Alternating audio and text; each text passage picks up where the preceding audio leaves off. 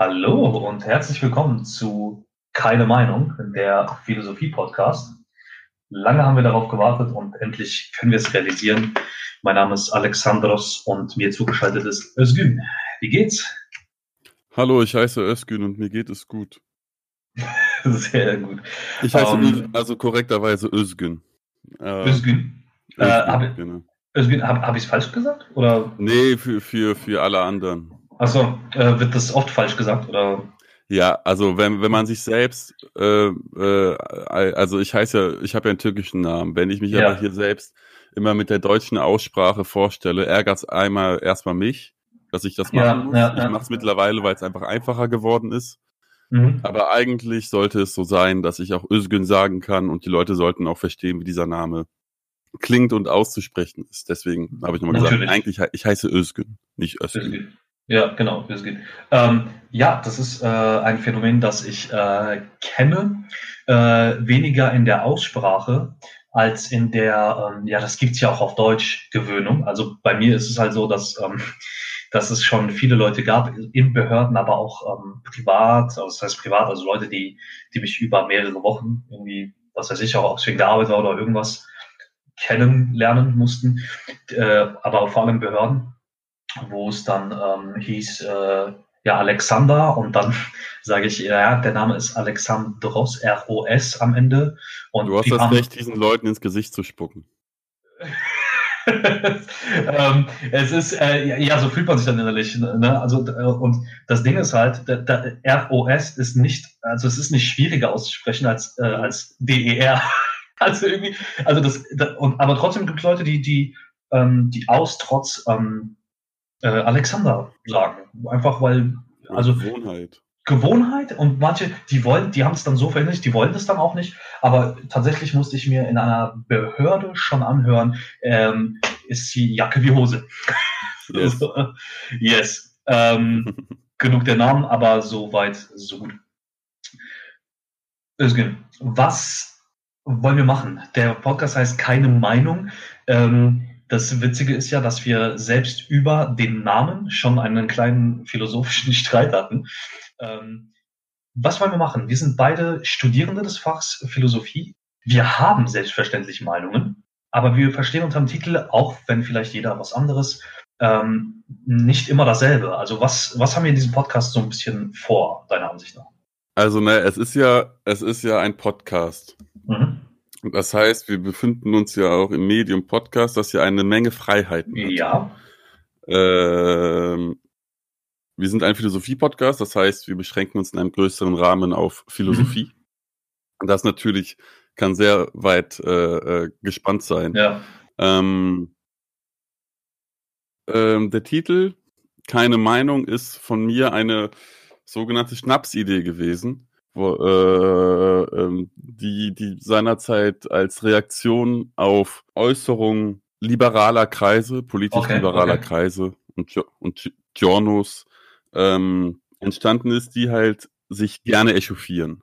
Aha. Die sagen dann, es gäbe also in der heutigen Zeit die, die, die, die Faschisierung sozusagen äh, ähm, der, der, des politischen ja. Klimas, die sich halt darüber echauffieren, sagen, oh Gott, diese, diese ganze Polarisierung und äh, oh nein, die Aussage dieser Person hat mich so wütend gemacht und nein, und man darf ja nicht mehr sagen, was man denkt und sonst. Um all diese verschiedenen, äh, all diese kleinen Sterne an dem großen Himmel, den ich mir gerade angucke, ähm, zu, einem, zu einem Sternenbild mhm. zusammenzuführen, mhm.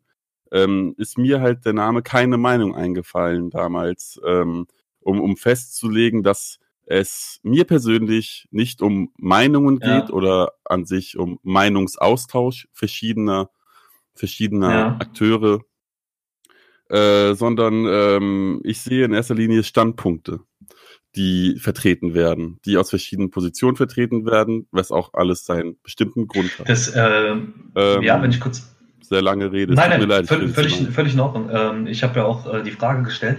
Äh, wenn ich da aber kurz einlenken darf, also ich war ja sehr angetan direkt von dem Namen.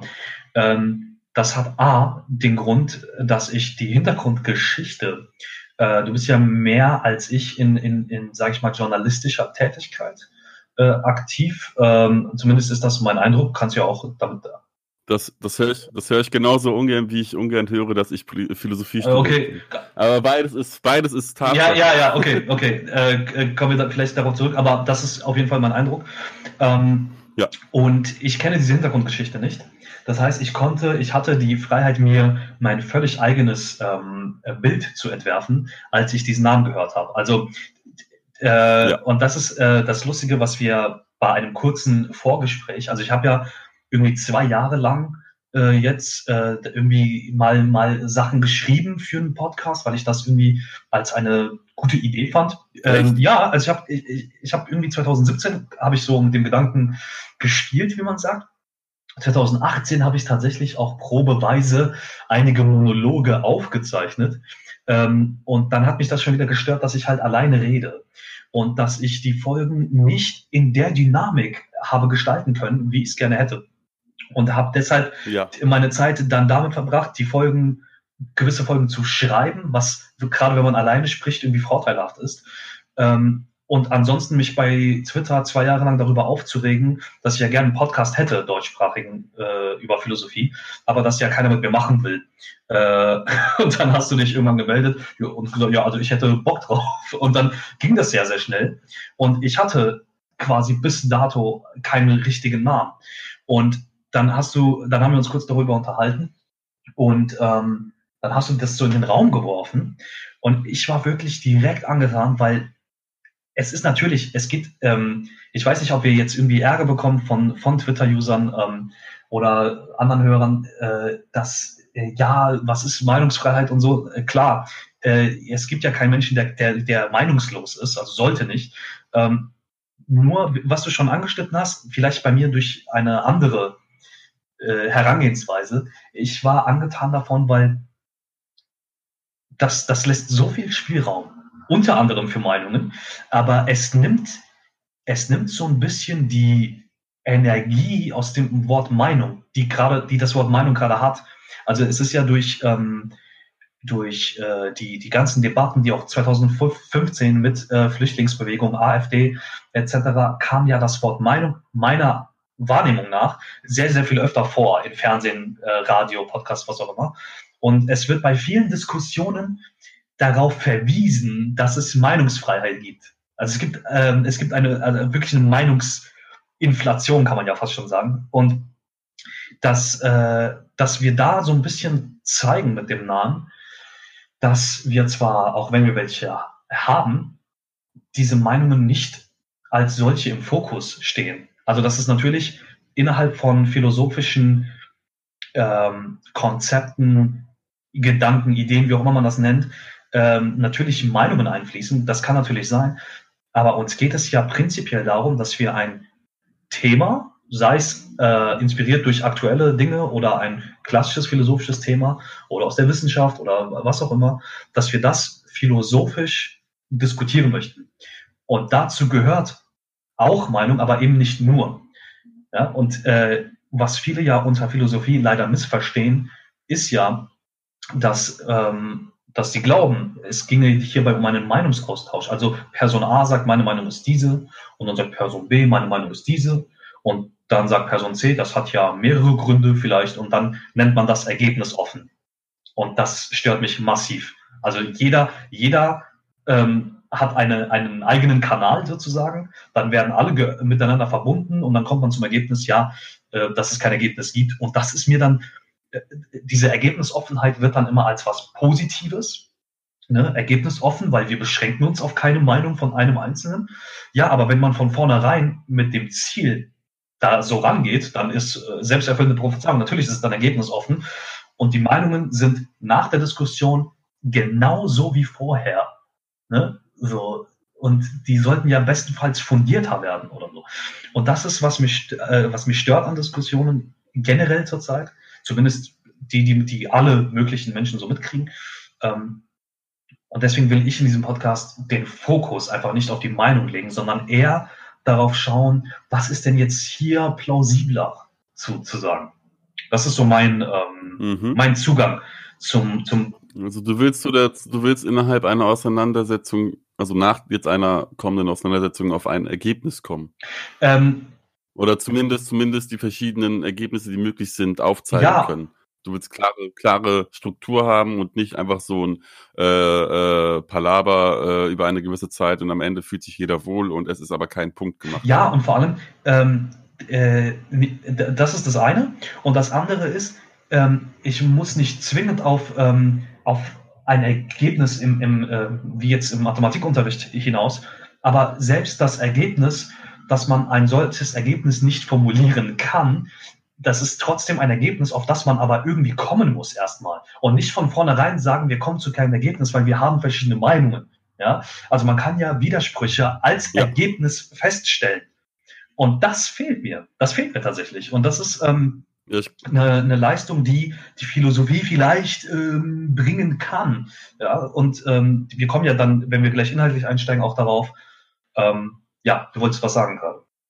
Nee, du hast eigentlich schon weiter, mhm. gut weitergeführt, deine Aussage. Ich wollte da anknüpfen, aber du hast das gut zu Ende gebracht. Mhm. Ich habe da nichts, doch nichts. Okay, also das, wie gesagt, das ist so, ähm, so mein Eindruck. Ich halte es nicht für fruchtbar. Das ist ja das Ding. Also viele sprechen ja von fruchtbaren Diskussionen, weil man auch andere Meinungen zugelassen hat. Ähm, und jeder darf ja auch eine andere haben. Das ist ja das Tolle daran, sagen viele.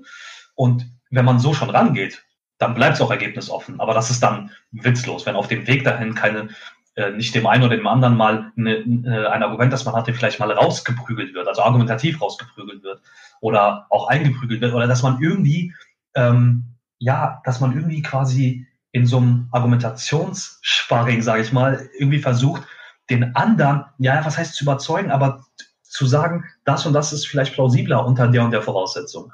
Und das passiert irgendwie nicht. Ja, und das, das ist aber ja ein Austausch. Das ist ja ein Gedankenaustausch, die, der ja schon seit über 2000 Jahren in der Philosophiegeschichte besteht. Mhm. Also es ist, hat ja auch die Philosophie, die wir kennen, begründet. Die platonischen Gespräche zwischen Sokrates und Konsorten. Ja. Waren ja immer Gespräche zweier Personen oder zwei mhm. plus X. Das ging ja noch bis ins Mittelalter so, dass philosophische Texte so aufgebaut waren, dass es Gespräche sind.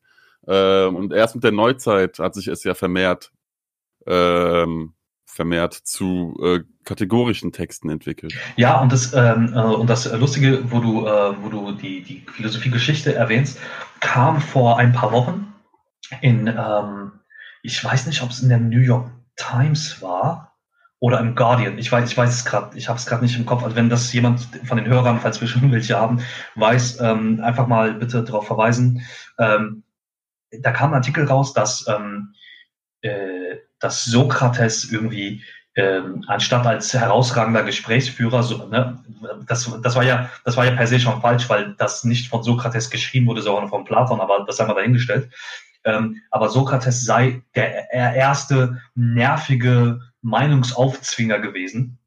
Und ähm, und man sollte ja ergebnisoffen diskutieren und das ist das Gegenteil von dem, was Sokrates in diesen platonischen Dialogen tut. Und das, und das hat, ja, also ich, ich habe auch erst. Weil, warte, kommen die darauf, weil in Sokrates Fragen, die er immer stellt, schon direkt die Antwort ist. Es heißt ja, es, es, es heißt ja auch immer, dass der Fragesteller in diesen Dialogen eigentlich der Schlauere der beiden ist. Ja, ja, ja, genau. Und daher kommen die darauf. Ja, ja, und, und das ist, ähm, also das, das, das habe ich gelesen und, und ich wusste nicht, ob ich mich aufregen soll oder äh, ich, keine Ahnung. Also das ist so, ähm, der, also der Artikelschreiber ging dann davon aus, dass man von vornherein nicht den Anspruch haben sollte, auch, also das ist, was ich meine, man sollte nicht den Anspruch haben, auf ein Ergebnis zu kommen. Das heißt aber doch nicht, dass man es gar nicht versuchen soll.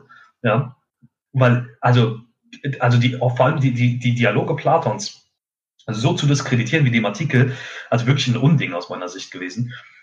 Aber ja, meine und, und, ja. ich finde, es ist nicht nur ein Unding, weil es irgendwie unhöflich oder anmaßend wäre. Es ist auch ein Unding, weil es, weil es eine Sache bewertet, die zu einer anderen Zeit, zu anderen Umständen so entstanden ist.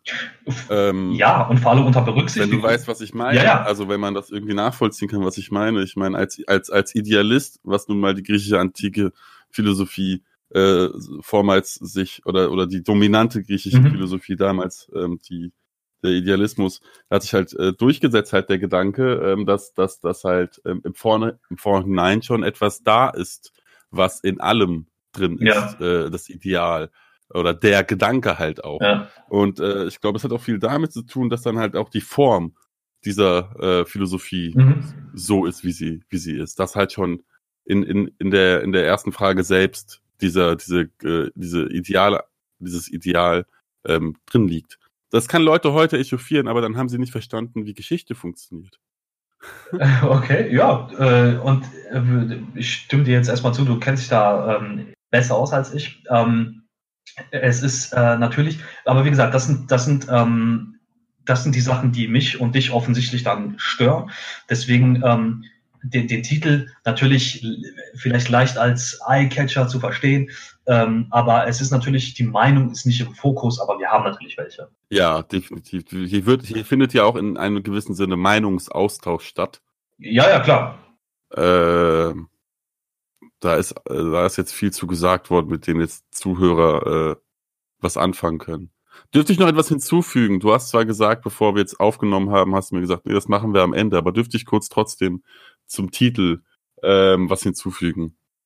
Ich hatte eigentlich einen anderen Titel für diesen mhm. Podcast. Und zwar ähm, Neindegger. Neindegger geschrieben wie Heidegger, nur dass es halt ein Nein, Komma, dann Degger ah. ist, so wie der Ausspruch Nein, Digger. Ein Wortspiel aus beidem. Ähm, das sollte eigentlich diese Idee, äh, ich, ich, ich habe Alexandros gefragt, ich möchte das gerne zu einer Umfrage formulieren am Ende äh, auf Twitter dann, ja. äh, die man, die man, wo man teilnehmen kann, ob, ob jetzt Neindegger besser ist oder keine Meinung. Ähm, ich meine, dass Neindegger auch ein sehr guter Name ist, weil er halt diese Auseinandersetzung in diesem Podcast äh, auf den Punkt bringt. Also wir setzen uns auseinander mit verschiedenen Positionen, die du hast und die ich habe. Mhm. Und daher der Einspruch Nein, Digga. Aber da es ein Philosophie-Podcast ist und vor allem halt über Philosophie Geschichte, philosophische Auseinandersetzungen und auch Begriffe der Philosophie handeln, sich, sich, sich handelt. Ähm, ein Wortspiel mit dem, äh, mit dem bekannten Philosophen Heidegger. Okay, äh, das war die Erklärung dazu. Ich hoffe, ihr erinnert euch am Ende der Folge daran, äh, ähm, Zuschauer äh, und äh, dann Zuhörer. Und, äh, darf, darf, ich, darf, ich zu dem, darf ich zu dem Vorschlag, ähm, äh, wenn ich dir kurz dafür, äh, dafür Feedback geben darf, ähm, es ist natürlich cool, sich äh, Gedanken zu machen. Dass, also ich finde, ich finde, äh, äh, Klammer auf, stimmt für meinen, meinen Vorschlag, gleich Spaß. Ähm, ich finde keine Meinung, wenn auch äh, so catchy äh, gedacht, irgendwie, dass, dass, dass die Leute sich erstmal fragen, so, äh, hä, wie, die haben keine Meinung, ähm, umfasst aber die Breite dessen, was wir hier diskutieren wollen, besser als das Wortspiel äh, zu Martin Heidegger. Einfach deshalb, weil jemand, der das Fach nicht studiert oder sich nicht ins Fach privat einliest, weiß in der Regel nicht, wer das ist. Ja? Ähm, also wenn ich jetzt in, in meinem Freundeskreis frage, so wer ist Martin Heidegger, ähm, dann wissen die bis jetzt, wo sie das hören, wahrscheinlich, ähm, wussten sie nicht, wer das ist oder vom Hören. Ja, aber es funktioniert ja, es funktioniert ja auch mit Nein, Digger. Das ist ja. Ja, aber, aber also ich finde, die, also das, das, das Nein, Digger ist so ein bisschen. Ich finde, das ist nicht gerecht. Man sollte, man hat jetzt diese zwei, man hat jetzt diese zwei Ideen vorgelegt mit jeweils Argumenten und das, der Rest, der Rest ist den Geschworenen überlassen. Wenn du jetzt noch ein Gegenargument bringst, bevor überhaupt entschieden wurde, das ist. Ich wollte nur sagen, was, was das in mir auslöst, äh, wenn ich darf. ist auch du darfst immer äußern, du darfst immer äußern, was, was in dir vorgeht. Okay. Ähm, äh, nein, Digga, löst in mir das Gefühl aus, äh, ist auch nichts Schlimmes, löst in mir das Gefühl aus, als hätten sich zwei von der Welt abgekapselte Nerds äh, Internetzugang verschafft und gegoogelt, was war am häufigsten Jugendwort des Jahres. Und da kam dann. Das ist aber jetzt, jetzt, jetzt, jetzt, jetzt, das ist aber jetzt ein, ein das, das, das, das stellst du mir jetzt, also das ist jetzt. Äh, null, null. Null. Ich sag nur, was das in mir auslöst. Ähm, ich, das das du mir jetzt vor. Null, überhaupt nicht. Du, aber Digger ist ja auch kein Jugend. Ich muss sagen, ja, okay, der Bezug zum Wort Digger ist vielleicht bei dir anders als bei mir. Das ist selbstverständlich so. Ich, Gesellschaft ich, ist, ist, divers. Nein, ich, ich, weiß, ich weiß, dass das, dass das Slang ist. Ich benutze das Wort selber oft so. Ähm, äh, ich, ich werfe dir das nicht vor. Ich meine nur, als, als Podcast-Name ähm, löst das dieses Gefühl irgendwie mehr aus. Ja, und wir sind zwei Nerds, die, die sich versteckt haben vor der Welt. Wir nehmen fucking Podcast auf. auch wieder wahr. Äh, okay, also Community abstimmen okay. versus, also nein, Digga versus keine Meinung. Ähm, wir haben, äh, kann man jetzt vielleicht sagen, also wir, wir werden oder haben, wenn die Folge draußen ist, einen Twitter-Account, der erstmal keine Meinung heißt. Ähm, da werden wir aber die Umfrage machen, tatsächlich. Und ja. dann können wir ja, genau. die, lauf, die lassen wir jetzt auch laufen. Und dann können wir das äh, abstimmen lassen. Ähm, zu dem Zeitpunkt, wo wir die zweite Folge aufnehmen. Das, das heißt, soll ja auch relativ regelmäßig laufen, äh, passieren. Dann können wir ja in der äh, zweiten Folge dann leaken, äh, was, was es dann geworden ist. Beziehungsweise wer abstimmt, wird es ja wissen wahrscheinlich dann. Aber äh, gut. Wollen wir inhaltlich ein bisschen einsteigen? Ja, das war eine sehr gute Einleitung. Die Leute wissen jetzt, was, was, was wir hier machen werden und wer wir sind und warum wir es machen. Entweder haben die voll Bock drauf oder völlig vollständig abgeschaltet, aber wir hoffen mal. Darüber sollten wir uns keine Gedanken machen, da wir keine Antwort dazu kriegen werden. Also, wir haben heute Folgendes vor, liebe ZuhörerInnen. Vernunft, Wissenschaft als die Themen dieser heut, dieses heutigen Gesprächs, das wir führen. Und damit ist erstmal für mich alles gesagt. Der, ja, ich, ich wollte nämlich, ähm, ich wollte tatsächlich einsteigen. Und zwar. Ähm, ja, Alexandros darf, ne, ist, kann besser einsteigen als ich. Ja, ja also sagen wir mal so, ähm, äh, ich habe ähm, hab bei manchen Diskussionen, die, die so äh, in, in, der breiten Masse, in der breiten Öffentlichkeit, äh, wie auch immer, diskutiert werden, ich bin halt, ich bin ein bisschen mehr auf Twitter unterwegs als du, kann man vielleicht sagen. Ähm, und da kriege ich natürlich so ein bisschen mit, äh, wie über Philosophie, aber auch über äh, Wissenschaft, Politik etc., wie, wie diskutiert wird. Und, ähm, und ich habe da, dadurch habe ich, sage ich mal, eher die, das Bedürfnis zu sagen, was mich an Thema XY irgendwie stört und dann, dann das eignet sich manchmal auch so zum Einstieg. Ähm, das bedeutet nicht, dass ich prinzipiell besser einsteigen kann. Ähm, äh, ne? Also nur weil ich was öfter mache. Ja, jetzt sagen wir hier kein Philosoph, der hier alles haarklein definieren muss, um die korrekte Aussage zu machen. Gut. Fang an. Vernunft, Wahrheit, äh, da auch Rationalität ist, äh, das sind Begriffe, die äh, in der breiten Öffentlichkeit bei Diskussionen, äh, Artikeln etc. pp. sehr, sehr oft benutzt werden. Und zwar in einer Art und Weise, die, ähm, die mir missfällt. Und zwar deshalb missfällt, ich habe ähm, auf Twitter viele Diskussionen geführt, beziehungsweise in, letzter Zeit ein bisschen mehr gelesen als geführt. Ähm, da haben äh, ein, äh, auch ein Philosophiestudent, äh, ich meine ein Naturwissenschaftler und ich meine auch ein Journalist, der äh, für ein Wissenschaftsressort irgendeiner Zeitung schreibt, ich weiß wirklich nicht mehr welche. Und dann haben sie darüber gesprochen, es ging unter anderem um Klimawandel, es ging unter anderem um äh, Impfung und so weiter. Aber danach ging es um Wissenschaft selbst. Und dann, äh, da bin ich natürlich neugierig geworden und habe äh, munter weitergelesen. Und dann hat einer ähm, geschrieben, dass er, dass er recht hat und dass der andere damit leben muss. Und hat er gemeint, wieso? Und hat dieser äh, Twitterer gemeint, naja, ich argumentiere wissenschaftlich und die Wissenschaft ist prinzipiell immer frei von Dogmen. Und dann hat ein anderer Philosophiestudent, den ich sehr schätze, ähm, ich glaube, derjenige weiß, wer gemeint ist, ich weiß nicht, inwiefern ich äh, über, also ihn, ihn nennen darf, ähm, aber ein Twitterer, den ich sehr schätze, hat dann drunter geschrieben, naja, genau das ist ein Dogma. Ne? Also zu behaupten, die Wissenschaft sei prinzipiell frei von Dogmen, ist selbst mhm. ein Dogma. Und äh, das ist, klingt für in Anführungszeichen Laien, wir sind gewissermaßen selbst Laien als, als Studierende, aber für Laien, Laien ähm, klingt das äh, immer so kontraintuitiv. Ne? Also ich habe doch gesagt, entweder das Dogma oder kein Dogma. Ja? Aber wenn man sich das, ähm, wenn man ja prinzipiell davon ausgeht, dass es nie Dogmen gibt, äh, dann unterliegt man selbst einem. Und das hat der, der wollte das überhaupt nicht einsehen.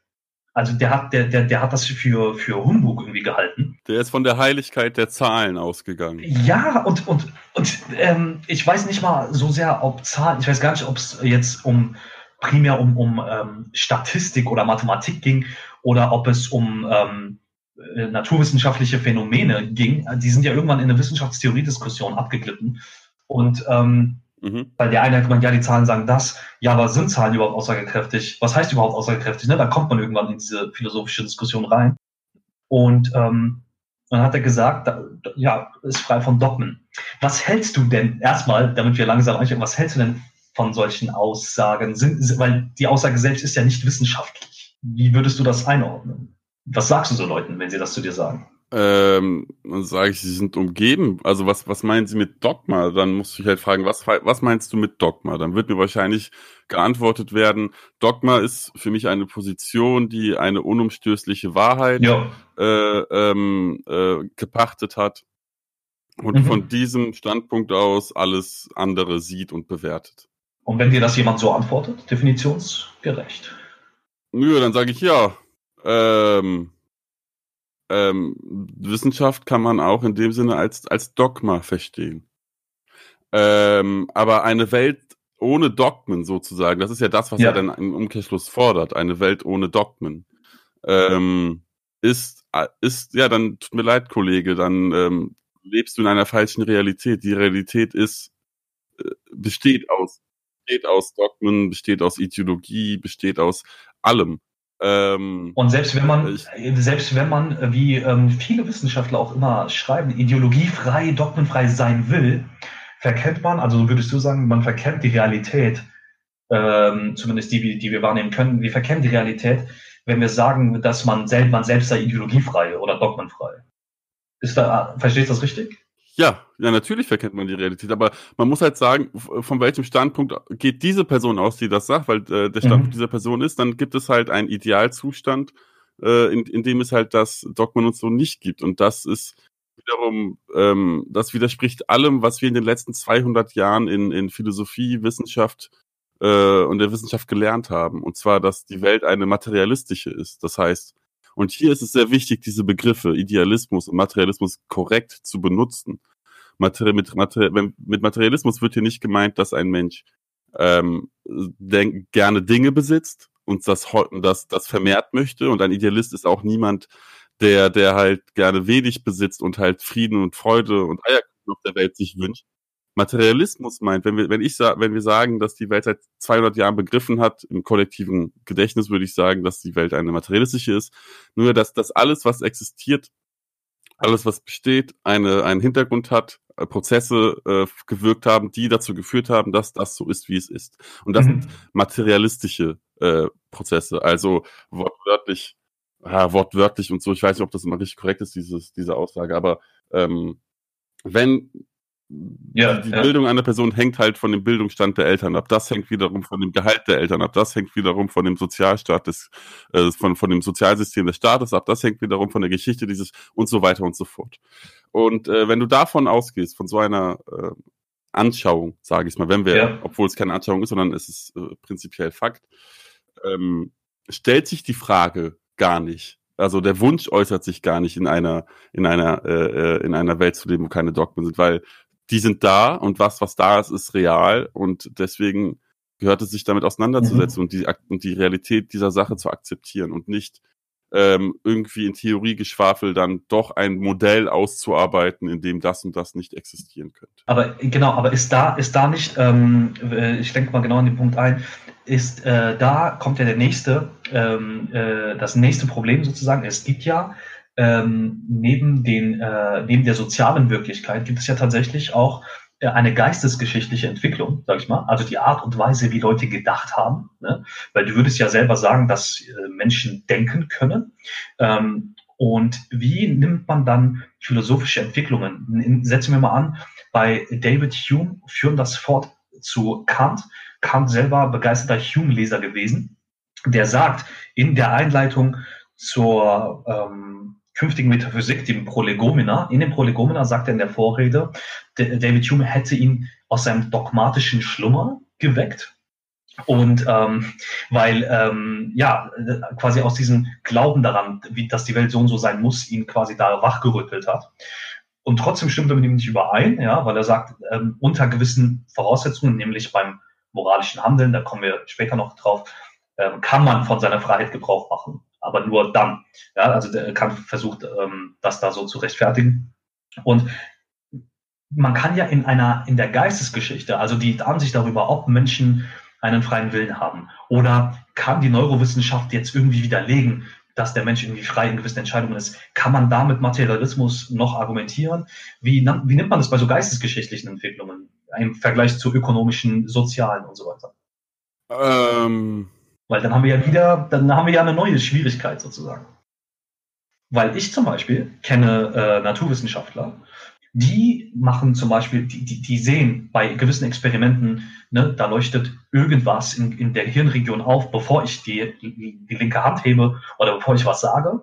Und meinen dann äh, mir erzählen zu können, ähm, also nicht mir persönlich, sondern überhaupt Leuten erzählen zu können, naja, damit ist ja der freie Wille widerlegt. Und ich meine, die Signale im Gehirn sind ja real. Und damit ist trotzdem nur gezeigt, dass es diese Signale gibt und ob der Mensch quasi aus freien Stücken diese Signale überhaupt veranlasst hat, kann man ja immer noch nicht sagen. Ja, also das, verstehst du, worauf ich hinaus will? Also selbst ja, ich meine, aber ich sag mal so, ein Materialist beschäftigt sich, also, okay, ein, ich beschäftige mich mit dieser Frage nach dem freien Willen nicht mehr, denn ich sehe diese Frage als abgetan okay. Ähm, äh, denn was ist das Ziel dieser Fragestellung? Ich meine, in der Konsequenz, dass es keinen freien Willen gäbe, hieß es dann, dass das, nun ja, dann, dann enden wir halt im Nichts. Dann enden wir halt in der, in der Nichtverantwortung aller, aller, aller Aktivität des mhm. Menschen. Ähm, ich würde sagen, wissenschaftliche Erkenntnis ist natürlich sau wichtig und wissenschaftliche Erkenntnis hat auch der Philosophie geholfen und hat auch die Philosophie abgelöst, äh, äh, hat auch äh, also im gesellschaftlichen Rahmen abgelöst.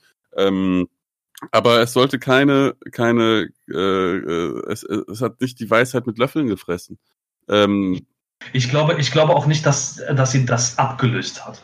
Sie hat den, äh, zumindest im deutschsprachigen Raum, denn äh, also als ich mich mal mit ähm, äh, eine Zeit lang mit englischsprachigen Wissenschaftlern unterhalten habe oder auch mit Studenten aus, aus, aus dem angelsächsischen Sprachraum, also zumindest, zumindest hier, wo ich es eher beurteilen kann, hat sie in der, in, in, der, in der breiten Öffentlichkeit, hat sie an Rang verloren. Ähm, das liegt natürlich an den Erfolgen von Technik und Wissenschaft, gar nicht so Wissenschaft, sondern eher Technik. Ich glaube aber mitnichten, dass dadurch irgendwas abgelöst sei. Die Naturwissenschaft hat ähm, der Philosophie natürlich geholfen. Ähm, da wäre ähm, zum Beispiel Kopernikus, ja, der quasi gezeigt hat, dass ähm, nicht, dass die Sonne nicht, dass die Sonne sich um uns dreht, sondern wir um die Sonne und so weiter. Das hat ja Kant versucht mit dem, ähm, wir haben lange geglaubt, dass äh, wir Dinge erkennen können, dabei sind sie uns nur so erschienen und so weiter. Also die naturwissenschaftliche ähm, Erkenntnisse haben oft Philosophen geholfen, ihre Ansichten darüber, wie der Mensch denkt oder wie das Denken des Menschen beschaffen sei, hat natürlich geholfen. Ja, ja, ja nicht, nicht grundlos, äh, nicht grundlos wird äh, an, äh, nennt äh, wird, wird Charles Darwins Arbeit äh, äh, in, in Engels Grabrede für Marx ähm, äh, als einen wichtigen Menschen oder eine wichtige Arbeit genannt, die halt maßgeblich war für diese, für diese Arbeit wiederum von Marx und Engels selbst. Also des Materialismus, der Materialismus genau, und das, das, selbst. Ganz kurz noch, äh, also das, ähm, ich glaube, dass, dass in der, in der, in der, wie gesagt, in der breiten Diskussion leider an Rang verloren hat, weil ähm, weil viele glauben, dass Wissenschaft beziehungsweise Naturwissenschaft das Maß aller Dinge ist. Aber ich versuche immer Leute dafür zu sensibilisieren, dass die messbare Welt eben nur ein Teil der Welt ist, sozusagen. Aber da, wie gesagt, das ist so ein bisschen, natürlich hat die Wissenschaft aber umgekehrt natürlich auch. Ja? Also heute gibt es viele Wissenschaftler, die sehr, sehr festgelegt in einer oder zwei Methoden sind. Ja? Ähm, wo man philosophisch sehr gut irgendwie den, den Leuten zeigen kann, versuch mal den und den Ansatz. Ja, das heißt, die Philosophie ist ja nicht beschränkt auf eine Methode. Ich meine, allein wir beide, wir, das muss man vielleicht auch sagen, äh, studieren ja an verschiedenen Universitäten in verschiedenen Bundesländern. Wir haben selber verschiedene Zugänge zur Philosophie gefunden. Ähm, und dementsprechend äh, hast du auch eine andere Herangehensweise an gewisse Themen, wie ich sie habe. Und das ist etwa, das ist eine Leistung, die die Philosophie auch für die anderen, für, also für Einzelwissenschaften, sagt man dann, äh, leisten kann. Und das müsste irgendwie stärker in den Fokus geraten, als, ähm, als zu sagen, wer hat wen abgelöst, weil ich glaube, dass das A nicht geht und B auch gar nicht der Fall ist, sondern abgelöst vielleicht eher in der Anzahl, wie, wie oft wird darüber diskutiert und so weiter und so fort. Ähm, aber ich glaube nicht, dass das ähm, sinnvoll ist, das so zu sehen. Ja, ich würde sagen, Erkenntnisse, äh, die wir aufgrund der wissenschaftlichen Entwicklung und dem also mhm. quasi auch der technologischen Entwicklung ja. ähm, äh, gewonnen haben, äh, haben ihren Einfluss in die philosophischen Debatten gehabt. Weil Philosophie ist ja lebendig. Philosophie ist ja nicht einfach nur, dass irgendjemand sich einen Gedanken macht, sondern Philosophie mhm. lebt ja von Aktion und Reaktion. Das heißt, einer schreibt und der andere reagiert auf diese Schrift in einer neuen Schrift. Das ist ja immer so zu sehen. Und das hat sich ja schon stark bei, hast du ja schon gesagt, mit dem kopernikanischen, mit der kopernikanischen Wende.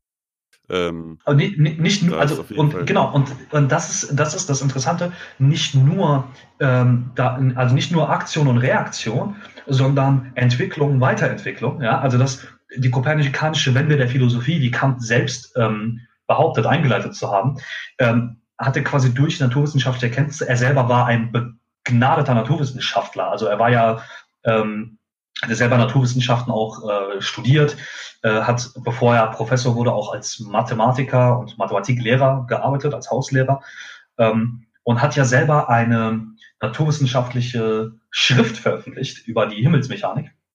Und äh, gleichzeitig hat der Mathematiker Laplace, weiß gerade nicht welcher, hat, ähm, kam auf dieselbe Theorie, wird heute die Kant-Laplace'sche Theorie des Himmels genannt und äh, hat durchaus noch ihre Gültigkeit. Also das, das ist das Spannende. Und gleichzeitig, wenn es dann um die Moralphilosophie geht, das heißt die Prinzipien der Moral irgendwie begründen zu wollen, da äh, hat Kant Hume gelesen, habe ich ja eben schon erwähnt, und das versucht weiterzuentwickeln. Das heißt, sowohl Philosoph von Philosoph zu Philosoph oder von Philosophin zu Philosophin entwickeln sich philosophische Theorien. Es entwickeln aber auch, es entstehen auch neue philosophische Denkrichtungen durch Naturwissenschaft. Und Kant selbst hat ja ähm, zusätzlich zur Metaphysik der, der Sitten, also der Moral, hat er auch die metaphysischen Anfangsgründe der Naturwissenschaft äh, veröffentlicht. Also war ein wirklich, wirklich begeisterter Fan der Naturwissenschaften und hat immer versucht, die Verbindung zur Philosophie und Mathematik zu suchen. Hat er nicht sogar versucht, Sachen in den Einklang zu bringen? Ich meine, Kant war Idealist, mhm. das heißt, er ist davon ausgegangen, dass, ich meine, wir können jetzt direkt präzise ja. werden. Das Thema Vernunft ist ja Kants äh, äh Steppen, Steckenpferd, sagt man das so? Ist das eine äh, ich habe das äh, im, im, im ich habe ich kenne diesen Ausdruck ja. Mit mit Kant habe ich das jetzt noch nicht gehört, ja, aber okay. ja klar, kann man so schon sagen. Mm, und für Kant war es doch so oder ist es so? Seine Schriften sind ja immer noch da, sind immer noch lebendig und aktiv. Ja, ja. Äh, dass, dass, dass Vernunft etwas äh, ich will sicher ein falsches Wort sagen, aber ist etwas menschlich Inhärentes ist? Ähm, ich versuch's mal, ich versuch's mal ähm, so zu sagen. Also äh, Kant generell, ähm, was, was er versucht, ja, ist immer eine Rechtfertigung für etwas. Ja, das heißt, Kant versucht zu rechtfertigen, warum ja gewisse, zum Beispiel, warum der Mensch ein ein freies Wesen ist. Er kommt natürlich irgendwann in das Problem, dass er die Freiheit vor, transzendental voraussetzen muss. Ja, also durch alle Sphären hindurch voraussetzen muss, ähm, wo viele dann eben sagen, ja, da wird's für mich, ähm, ja, da kann ich nicht mitgehen. Man muss sie quasi voraussetzen. Was, was Kant versucht mit dem Vernunftbegriff ist, ähm, also äh, ein, einer, einer meiner Dozenten hat mal gesagt, die Freiheit zu retten. Weiß nicht, ob man das so sagen kann noch. Äh, es geht auf jeden Fall darum, die Kritik, in der Kritik der reinen Vernunft, ja, die geteilt ist in, in die Erkenntnislehre und in die Methodenlehre, wo Kant versucht zu rechtfertigen, warum es eine, einer Kritik des reinen Vernunftbegriffs bedarf, ja, um eben zu zeigen, was kann der Mensch überhaupt erkennen und wo sind die Grenzen der Erkenntnis. Und das versucht er zu übertragen auf was der Mensch tun kann. Ja, Kants zweite große Frage, was kann ich tun?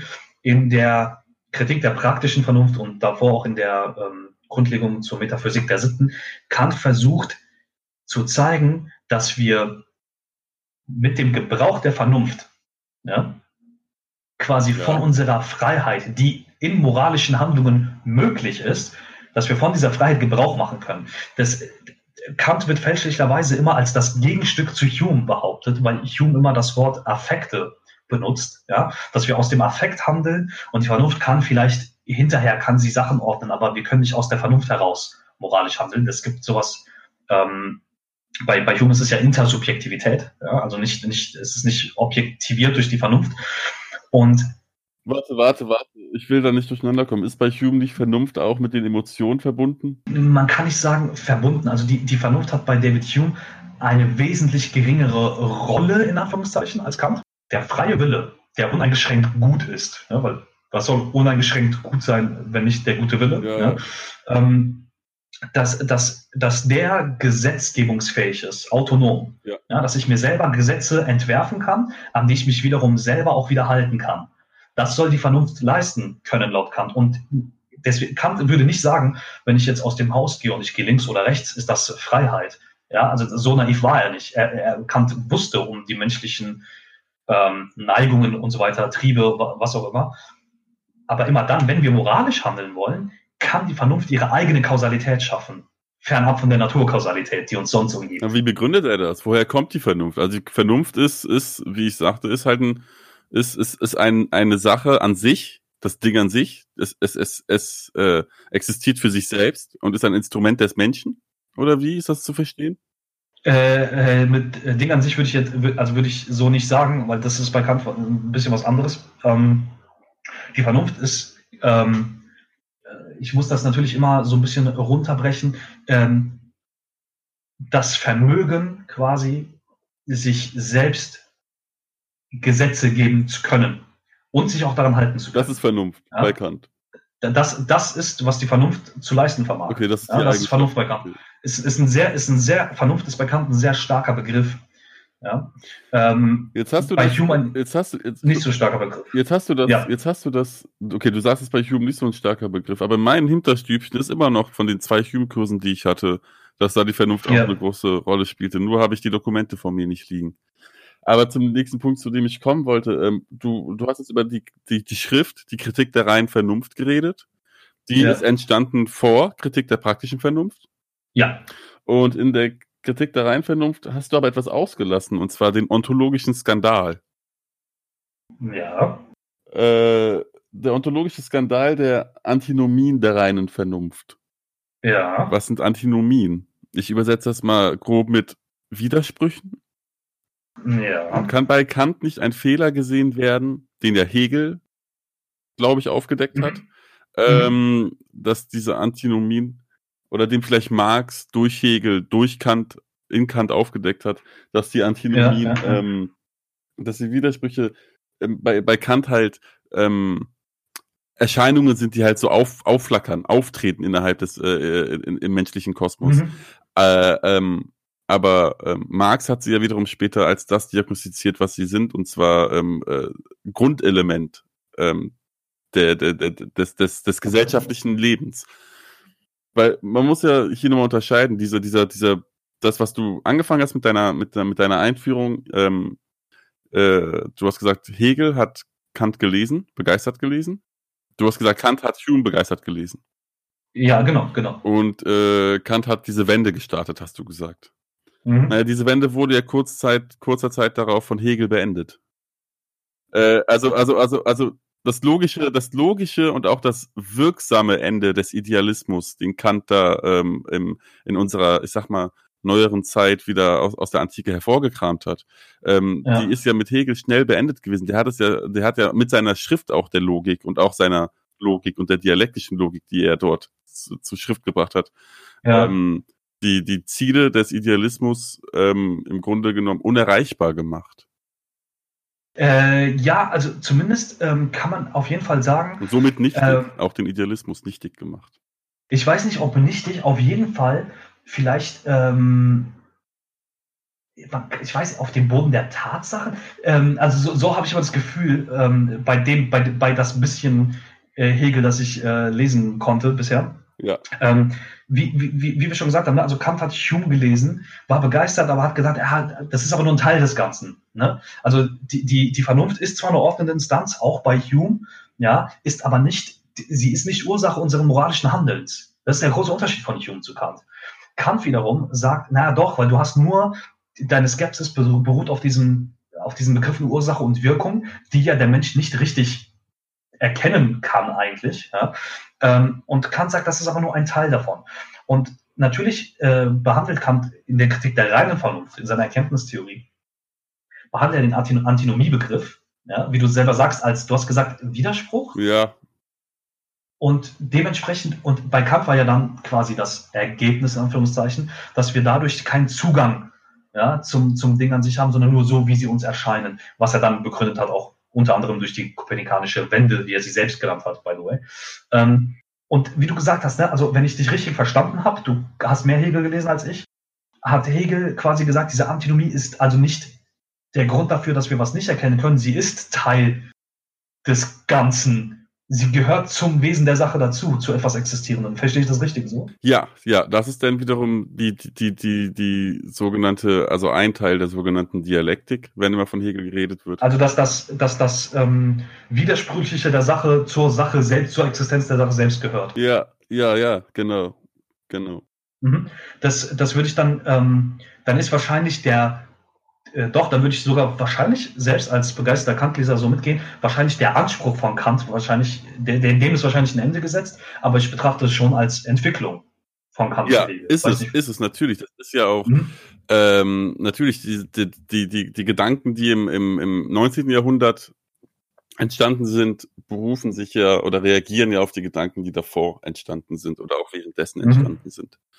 Äh, man muss aber, ich muss hier hinzufügen, dass ähm, wenn ich hier von Hegel rede, ich spreche ich immer von Marx, der Hegel gelesen und bearbeitet hat.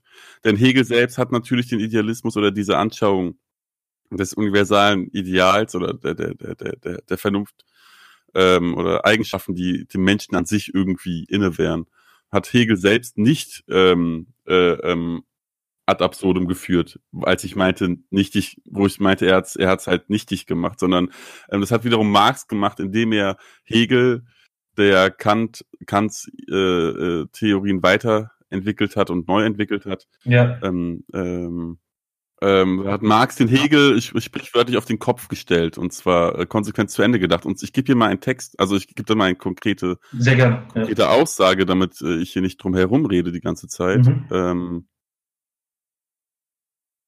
und zwar, oh, jetzt ist das alles hier Laptop, ne? ähm, ja. Und zwar nach Hegel ist alles, was wirklich ist, ist vernünftig. Und alles, was vernünftig ist, ist wirklich. Mhm.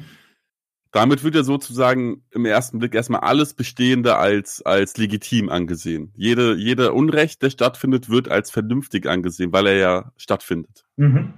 Das war jetzt der erste, erste, erste Reaktion. Aber man muss hinzufügen, Hegel hat noch gesagt, die Wirklichkeit erweist sich in ihrer Entfaltung als die Notwendigkeit. Mhm. Ähm, also das, was vernünftig ist, muss vernünftig und dementsprechend auch wirklich, also das, was Wirklichkeit ist, ist dementsprechend vernünftig, weil es in, äh, weil es notwendig vernünftig sein muss, weil es ja existiert. Das ist halt so ein Loop, Loop-Gedanke kannst du führen. Das ist idealistische Theorie per excellence. Und Marx hat das dann weitergesponnen und gesagt, nun ja, wenn man davon ausgeht, dann müsste doch eigentlich alles, alles, alles Wirkliche als, als, als, als vernünftig und alle miesen Umstände als richtig abgetan werden. Aber im Gegenteil, ähm, und da verlässt er jetzt die Hegel-Zitatstellen und spricht selbst. Oh, Korrektur Engels, nicht Marx. Ich komme da auch immer, äh, das ist Engels in der Schrift Feuerbach und Ausgang der äh, äh, klassischen deutschen Philosophie. Mhm. Da schreibt er, dass ähm, ist ja, also es, etwas kann vernünftig jetzt vernünftig sein, aber mit der Zeit wird es notwendig unvernünftig, wenn das nächste, was vernünftig gilt, ähm, erwächst innerhalb der Widersprüche der, exist der existierenden Vernunftwelt. Mhm. Beispiel, praktisches geschichtliches Beispiel. Ähm, Römische Reich, äh, antike Römische Reich, also wir sprechen hier innerhalb der ersten, äh, des ersten, des Jahr Null, erstes Jahrhundert, ähm, kurz davor halt, antike Römische Reich, ähm, ist ja äh, von einer, von, von, von einer Republik wieder zum Kaiserreich äh, äh, ähm, geworden. Das, ja. das, das, das, diese, diese, diese immanenten Widersprüche der, der Römischen Republik, die in dieser Gesellschaft geherrscht haben, haben dazu geführt, dass eine, dass einen, dass das Bestehende als unvernünftig äh, immer unvernünftiger wurde mhm. und eine neue Vernunft daraus entsprungen ist. Das, und das war dann das Kaiserreich. Man will es kaum glauben, da war die Monarchie das, das, das, das, was Engels als positiv im Vergleich zur Republik benennt. aber halt nur innerhalb dieser Logik. Denn ähm, weiteres Beispiel ist die französische Monarchie, die 1789 ähm, gestürzt wurde, weil sie so unvernünftig geworden ist, dass also die, die, die realen Zustände so unvernünftig waren, dass eine mhm. neue eine, eine, eine neue Sache das ersetzen musste, eine neue Vernunft durch eine Revolution mhm. äh, hervorkommen musste. Das ist also immer notwendig. Aber ist das, ist das nicht ein, ein anderer Vernunftbegriff als der von Hume und Kant verwendete? Ja, natürlich, genau. Das ist ein ganz, das ist ein materialistischer äh, Vernunftbegriff, okay. äh, der halt sagt, dass Vernunft in letzter Konsequenz äh, äh ist Vernunft das, was gerade als vernünftig gilt in der Herr in, unter den herrschenden Verhältnissen, gesellschaftlichen Verhältnissen. Und deshalb, deshalb ist das halt schwierig. Ähm, deshalb ist es halt schwierig zu sagen, ich habe einen grundsätzlich anderen Vernunftbegriff, nämlich in dem Fall materialistischen. Es, natürlich kann man sagen, das sieht in der Realität eben so aus. Ja. Ähm, geht es aber bei Kant und Hume nicht vielleicht mehr darum, dass wenn, wenn, wenn dass es allgemein um die, um die, um das Thema geht. Also es geht bei Kant und Hume geht es doch eher darum, was die Vernunft überhaupt leisten kann. Mal unabhängig von, von, vom politischen, was natürlich, natürlich ist, ähm, äh, ist das real, was du da sagst, ja? aber ist das, ja. ähm, aber geht es bei, bei Kant und Hume nicht mehr darum, was gerade im, im, im menschlichen Leben als handelndes Wesen und nicht als philosophierendes Wesen, was, was bei, bei praktischen Handlungen gerade als vernünftig gilt, ist das nicht ein völlig anderer Grad an dem, was man Vernunft nennt. Ähm, weil zum Beispiel, ich habe nämlich hier raus, weil ich habe ja eben gesagt, und dann hast du gemeint, ähm, du erinnerst dich an, an, an dein Hume-Seminar, weil du hast ja gemeint. Zwei Hume-Seminare. Sorry. ähm, und eine äh, Prüfung. Äh, wow, wow, wow, watch out. Ähm, ja, das ist, ähm, ich habe ja gesagt, äh, bei Hume spielt die Vernunft hat nicht die Rolle wie bei Kant. Ja? Aber was der Hume ähm, drauf hatte, mhm. war die Überschriften so zu formulieren, dass man, um, um dir genau zu zeigen, was ich meine, ja? Im, nämlich im vierten Abschnitt seines Aufsatzes, ja. An Inquiry of Human Understanding, sorry, An Inquiry Concerning Human Understanding, eine Untersuchung über den menschlichen, menschlichen Verstand. Vierter Abschnitt skeptische Zweifel an den Verstandestätigkeiten. Und da, da geht es nämlich genau darum. Hume fängt an, alle Gegenstände menschlichen Denkens und Forschens lassen sich naturgemäß in zwei Arten gliedern, nämlich in Vorstellungsbeziehungen, in Klammern Relations of Ideas, und Tatsachen, in Klammern Matters of Fact. Und das, was du gerade beschreibst, sind das nicht politische Tatsachen, die anders unter dem Vernunftbegriff unterzuordnen sind, als das des menschlichen Denken und Forschens, was wir damit Vernunft meinen. Ja, das ist halt, ja, das sind natürlich zwei ganz andere Sphären. Da hast du ja, vollkommen weil. Hume nämlich, weil Hume nämlich auch in diesem, in diesem Kapitel diesen Unterschied macht zwischen Naturwissenschaft und Mathematik, den Kant übrigens genauso unterschreiben würde. Ja? Ähm, das schreibt nämlich auch Kant in der Metaphysik der Naturwissenschaft. Ähm, denn das ist ja ähm, Verstandesleistung gegenüber Naturwissenschaft, weil ich, wie, du bist ja im materialistischen und, äh, und, und im politischen äh, jetzt eben drin gewesen. Ich war ja von Anfang an im, im Kant- und Hume'schen Vernunftbegriff. Und Hume sagt, dass dreimal fünf der Hälfte von 30 gleich ist, drückt eine Beziehung zwischen diesen Zahlen aus. Sätze dieser Art lassen sich durch bloße Denktätigkeit entdecken, unabhängig davon, ob irgendwo im Weltall etwas existiert. Ja, das ist also Mathematik ist Verstandesleistung. So, Tatsachen, ja, die, also Matters of Fact, Tatsachen, die zweiten Objekte menschlichen Denkens sind nicht auf die gleichen Weise verbürgt.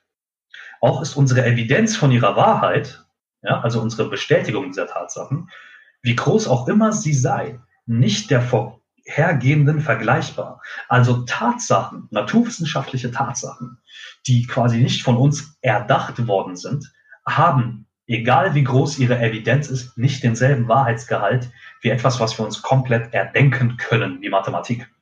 Ne? Deswegen ist das, ähm, und genau dasselbe versucht auch Kant unter anderem in der Metaphysik der Naturwissenschaft zu rechtfertigen, ja, dass ähm, je nach Naturwissenschaft der Wahrheitsgehalt ein anderer ist. Und die gleichen Zweifel an den Verstandestätigkeiten gegenüber der Naturwissenschaft hat Hume auch, wenn es um Moral geht. Ja. Da, ich würde würd ja dann dieser Definition der Vernunft bei Kant nicht widersprechen. Ja, ja, ich würde dann halt gerne noch Gedanken weitergehen äh, und mich fragen, wo ist das gegeben und wie kann das gegeben sein? Also, äh, wenn Kant sich nach der Vernunft fragt, dann fragt er ja nach dieser, dieser, dieser Sache Vernunft, die äh, der Mensch haben kann. Nun ja, ähm, aber Menschen sind anders, sind verschieden. Menschen leben in einer Gesellschaft, in der jeder Mensch andere Zugänge hat und dementsprechend die Fähigkeiten dieser Menschen sich anders entwickeln. Also wenn jetzt Vernunft ja, das ich weiß, worauf du hinaus willst. Wie mhm. ist denn für mich der nächste Schritt?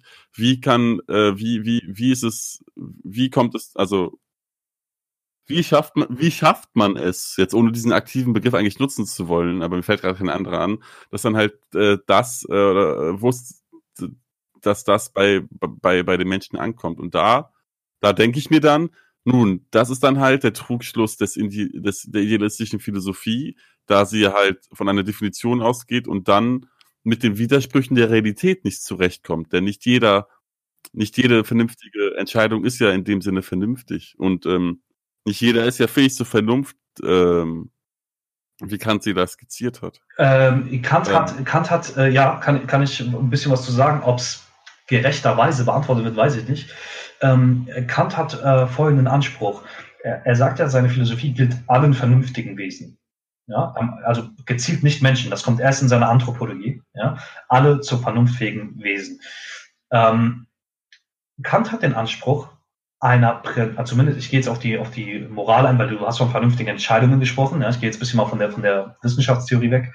Ähm, Kant hat den Anspruch zu sagen, es geht ihm um die Prinzipien der Moral. Deswegen nennt er das Metaphysik der Sitten und nicht irgendwie die Sitten selbst. Ja? Also Kant hat keine Handlungsanweisung und sagt nicht, das ist vernünftig, das ist vernünftig und das ist vernünftig. Nee, er schafft eine neue Metaphysik. Er hat ja eine neue Metaphysik geschaffen eigentlich. Genau, und er versucht, sein Anspruch ist zu sagen, er weiß, dass jeder Mensch andere Triebfedern, sagt er das, ja, dass, andere, dass jeder Mensch andere Handlungsmotive hat. Was Kant versucht, stellt das vielleicht ein bisschen, ein Twitterer hat mir mal gesagt, so wie eine Art Algorithmus, ja, aber Kant versucht eine formale Prüfung verschiedener Handlungsmotive zu schaffen. Das heißt natürlich, Person X hat ein anderes Handlungsmotiv, Y hat ein anderes Handlungsmotiv und A und B haben völlig andere Handlungsmotive. Was aber alle vernünftigen Wesen leisten müssen, Kant zufolge ist, meine Handlungsmotivation zu prüfen. Ja, deswegen kommt er irgendwann auf diesen kategorischen Imperativ. Ja, ich muss prüfen können, ob ich meine Handlung selbst wollen kann. Und Kant glaubt, jetzt muss ich leider das so sagen, Kant glaubt, dass das alle vernünftigen Wesen können. Ja, der kategorische Imperativ, ne? Ich meine, das, das ist ja genau die Sache, die ich meine. Es, es befasst sich halt mit dem Einzelnen und nicht äh, und vergisst, lässt komplett den Zusammenhang des Einzelnen zu dem anderen aus. Und ähm, das, das, ja, das verlegt Kant äh, in seine, ähm, können wir vielleicht eine extra Folge zwischen Moral und Recht oder so machen, das verlegt Kant halt in seine Rechtsphilosophie, weil er da viel mehr darauf eingeht, was Zwischenmenschen ist, sozusagen. Weil das, das ist eher für ihn ein, ein rechtsethischer Aspekt, kein reiner sittlicher Aspekt. Und dementsprechend ist es für ihn nicht wichtig zu behandeln. Nee, äh, das, das will ich nicht sagen, aber ähm, nee, nee, das will ich gar nicht sagen. Aber was das Zusammenleben von das, das, das Zusammenleben im, von Menschen angeht, das Politische, das kommt in der, seiner Metaphysik der Rechtslehre, weil er, er führt seine Moralprinzipien, es ist eine Prinzipienethik, keine Handlungsethik zwischen Menschen. Ja? es ist eine Prinzipienethik und aus dieser Prinzipienethik versucht er eine Metaphysik der Rechtslehre. Und da geht es dann um Rechte, Pflichten ähm, und wie das Bürger untereinander zu regeln Ja, weil er davon das, ausgeht, dass alle erstmal gleich sind. Äh, äh, da sagt er halt so nicht. Ja, aber seine ganze Sondern, Denke ist ja, die Grundprämisse ist, all die, das, das, die Grundprämisse ist ja, dass die Umstände am Anfang, äh, dass, dass alles, die Umstände alle gleich sind und Nein, nein, nein, nein, nee, nicht Umstände alle gleich sind. Nein, so naiv war er nicht. Sondern dass alle zu diesem Vernunftprinzip fähig sind und einen freien Willen haben. Das, das ist bei allen gleich. Lebensumstände wird er, also wird er nie sagen. Also hat er auch so nicht geschrieben. Ähm, und das, Zusammenleben zwischen Staaten dann, das macht er dann im Zum ewigen Frieden, heißt das Buch. Ähm, aber ich will jetzt, will jetzt ungern so, so ein ganzes Kant-Kolloquium, äh, kann ich auch gar nicht. Aber ähm, das, das verlagert sich bei Kant von, also Erkenntnistheorie ist in der Kritik der reinen Vernunft, ja, Moralphilosophie ist in der praktischen Vernunft, in der Grundlegung. Und dann in der Rechtsphilosophie geht es wirklich dann um das Zusammenleben ähm, und Prinzipien von Recht und Strafe und das Zusammenleben von Staaten. Das ist dann im ewigen Frieden. Aber es kann natürlich sagen, also wie gesagt, ich finde es aber sehr interessant, äh, was du eben schon ausgeführt hast, dass du sagst, na ja, der Materialismus, der, ne, der Materialismus sagt eben, na ja, die Realität sieht aber so und so und so aus. Und der materialistische Vernunftbegriff, das äh, fand ich sehr plausibel. Ja, ich würde halt nicht sagen, der Materialismus sagt das, weil ich würde halt niemals Materialismus als Denkschule neben oder äh, gegenüber dem Idealismus setzen. Ich würde einfach sagen, die logische äh, Konsequenz äh, der idealistischen Philosophie ist im Endeffekt halt die materialistische geworden. Okay, ja, ich habe äh, äh dazu sagen, ich bin da im Materialismus noch, noch, gar nicht drin, richtig? Ja, deswegen korrigiere mich natürlich. Okay, ja. also du sagst, es ist eine Folge davon. Ja, natürlich. Alles ist eine Folge auf das andere. So läuft ja Geschichte. Es baut ja auf, also zum einen ist, ist, ist also es baut ja aufeinander auf, aber es wiederholt sich auch. Es ist dynamisch. Ich habe tatsächlich, ich gehe ja, ich gehe ja hat wie, auch eine, ähm, eine Linie. Mhm. Ich gehe ja, wie viele äh, Twitter-Follower wissen, äh, oft zu öffentlichen Bücherschränken. Und ähm, ich habe da letztens tatsächlich äh, ein Buch aus der ehemaligen DDR abgegriffen, die Grundlagen des historischen Materialismus. Und äh, kam aber noch nicht dazu, das zu lesen. Ja, musst du gucken, bei aus welchem Jahr das ist, musst du gucken und äh, überlegen, welche, welche Literatur die da benutzt mhm. haben. Ich habe oft, es gibt gute Literatur und schlechte. Ich habe auch äh, mhm. ein Buch äh, zum Beispiel mal geholt. Jetzt schweife ich ein bisschen ab über Hobby, Bücherschrank, aber es ist unser beider Hobby, es sind halt echt Bü Bücher aus Bücherschränken rauszustöbern und zu lesen. Ja, ja. Ähm, ich hatte eins über Kultur, Ästhetik und Literatur bei Marx, Engels und Lenin und dachte, wow, das ist ja geil. Ein kleines Büchlein, was diese kulturwissenschaftlichen Sachen mal zusammenfasst und Ästhetik, äh, ästhetische Sachen zusammenfasst. Ja, ja, ja. Dieser, äh, dieser, dieser, dieser Richtung. Ich schaue rein und naja, es sind halt, ähm, es sind, ja, du hast die Texte drin, aber es, es, die sind halt so wie ähm, Flickenteppiche, so rausgezogen worden und ediert ah, ja. worden, dass mhm. es halt jetzt irgendwie zusammenpasst. Aber mhm. ähm, man muss. So Anaconda Verlag-Style, so ein bisschen. Das kann manchmal gut sein, so ein Buch aus der DDR und manchmal schlecht. Ähm, das ist aber bei jeder Sache, bei jeder Sache ist es ja so. Alles hat seine Vorteile, Nachteile, Probleme. Ja. Ja, ja, ich kann, ich kann dir ja mal ähm, zeigen, äh, äh, Inhaltsverzeichnis und äh, Quellen und so, ist da auch alles drin. Ähm, dann kannst du mir das äh, ja was sagen. Ähm, ganz kurz, ja. äh, ganz kurzer Cut. Und zwar, wir haben jetzt ein bisschen ähm, den Vernunftbegriff äh, Kant, Hume, Hegel mhm. und einfach kurz für die Hörer. Also ihr seht, je nachdem, welche Voraussetzungen ähm, gestellt werden, kann man zu äh, unterschiedlichen Rechtfertigungen kommen, um eine, um eine, gewisse Ansicht zu haben. Und äh, das einfach mal kurz festzuhalten. Ja, also ähm, zum Beispiel, was du, äh, was du so schön ausgeführt hast, diesen Vernunftbegriff von Kant, wie du ihn quasi als Folge, also beziehungsweise als Ursache dessen bezeichnet hast, was dann im Materialismus entstanden ist. Das ist ja, ähm, das ist für, für diese Diskussion nicht Meinung im klassischen Sinne gewesen. Ja, das ist das, Philosophiegeschichte. Genau so ist es. Und des, deshalb, ja, ähm, aber ich habe ja das, äh, das, fand ich sehr, sehr gut, wie, wie du das ausgeführt hast. Wir haben aber noch ein anderes Thema angefangen, ähm, beziehungsweise ich, als ich am Upranden war, was mir an der gegenwärtigen Diskussion nicht gefällt. Äh, genau, wir haben ja gesagt, ähm, Vernunft, Wissenschaft, Wahrheit. Ne? Jetzt ja. haben wir den Vernunftbegriff äh, den haben wir jetzt auseinandergenommen. Ich würde gerne noch mal kurz auf dieses Wissenschaft und Rationalität, weil da, da sind wir ein bisschen von abgekommen. Ähm, da, das, äh, ich habe ja die Geschichte erzählt von Twitter, wo einer gemeint hat, naja, die Wissenschaft ist prinzipiell frei von Dogmen. Mhm. Ja?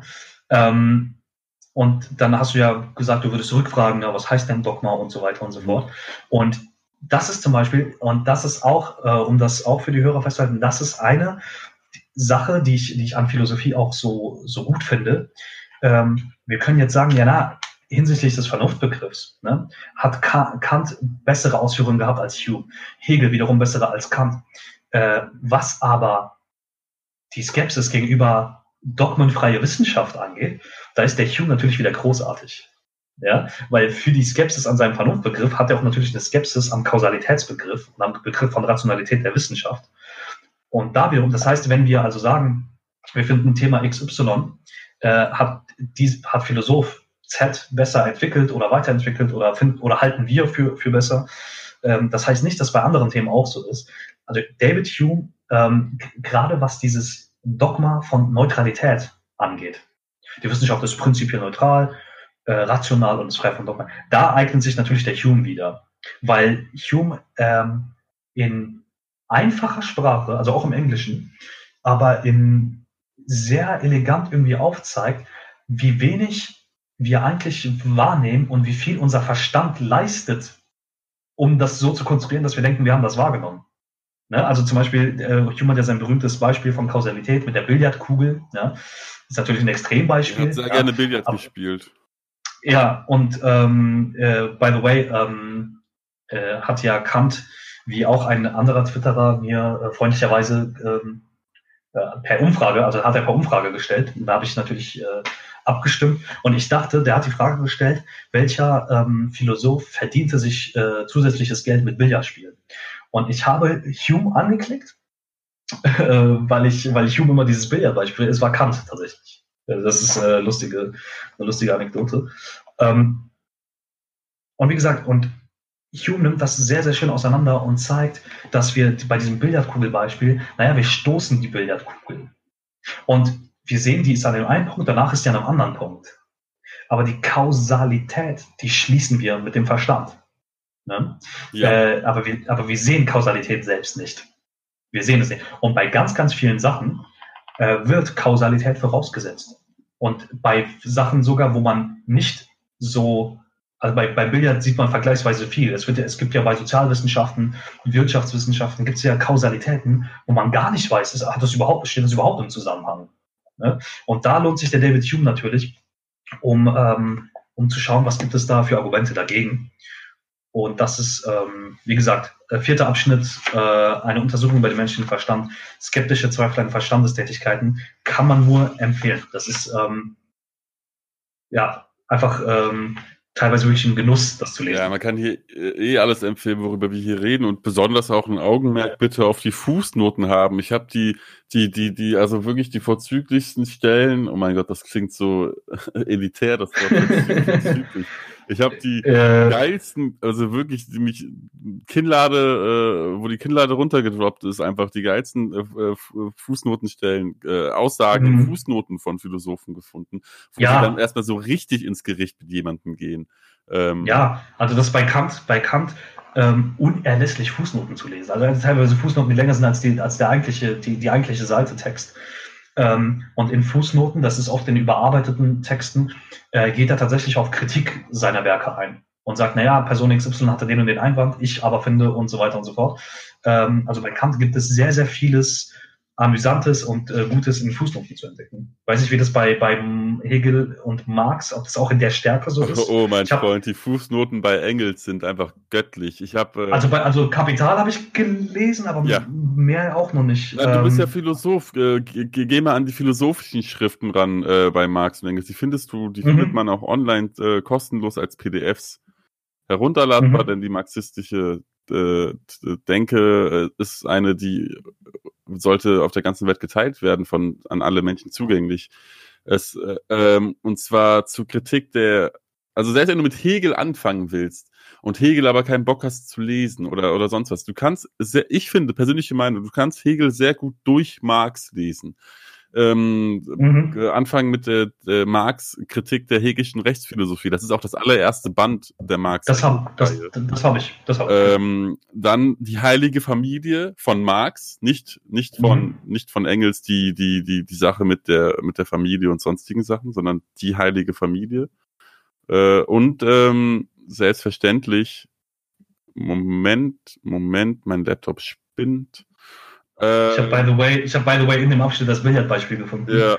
Äh, köstlich. Aber äh, sprich weiter. Also Band 1, Kritik der hegelischen Rechtsphilosophie. Es sind auch nicht so viel Text, weil es ist auch nicht alles, alles ähm, übrig geblieben. Äh, ähm, Band 2, Heilige Familie und ähm, alles Kritik der Kritik, glaube ich, ist da auch drinne. Das ist eine Reaktion auf, auf, auf äh, Hegelianer seiner Zeit. Äh, die deutsche Ideologie, die nie als Buch veröffentlicht wurde von Marx und Engels selbst, gewollt, das aber deren Grundwerk ist, was ihre Philosophie angeht oder ihre philosophische Arbeit zusammenfasst. Das ist ein Werk, ja. das nie veröffentlicht wurde, denn es entstand Mitte des Mitte des, obwohl äh, im ersten Drittel äh, des 19. Jahrhunderts, also 1800, lass mich nicht lügen, 1830er, 40er, als Reaktion auf die Auseinandersetzung äh, ähm, Genau, im Frühjahr 1945, in, in den 40er mhm. Jahren, als aus, in, in Auseinandersetzung mit den mit, mit Hegelianern in Deutschland und der neuen aufkommenden Nachkantchen idealistischen Philosophie, also Leute wie also Leute wie äh, äh, äh, Bruno Bauer, Strauss, Stirner, ja. äh, Schelling, all das ähm, drin in letzter Konsequenz Feuerbach. Das war halt eine Reaktion auf die aktuelle Philosophie seiner Zeit. Und da haben Marx und Engels ihre philosophischen Gedanken sehr gut zusammengetragen. Wie gesagt, nie veröffentlicht, denn sie sahen keinen Grund, es zu veröffentlichen.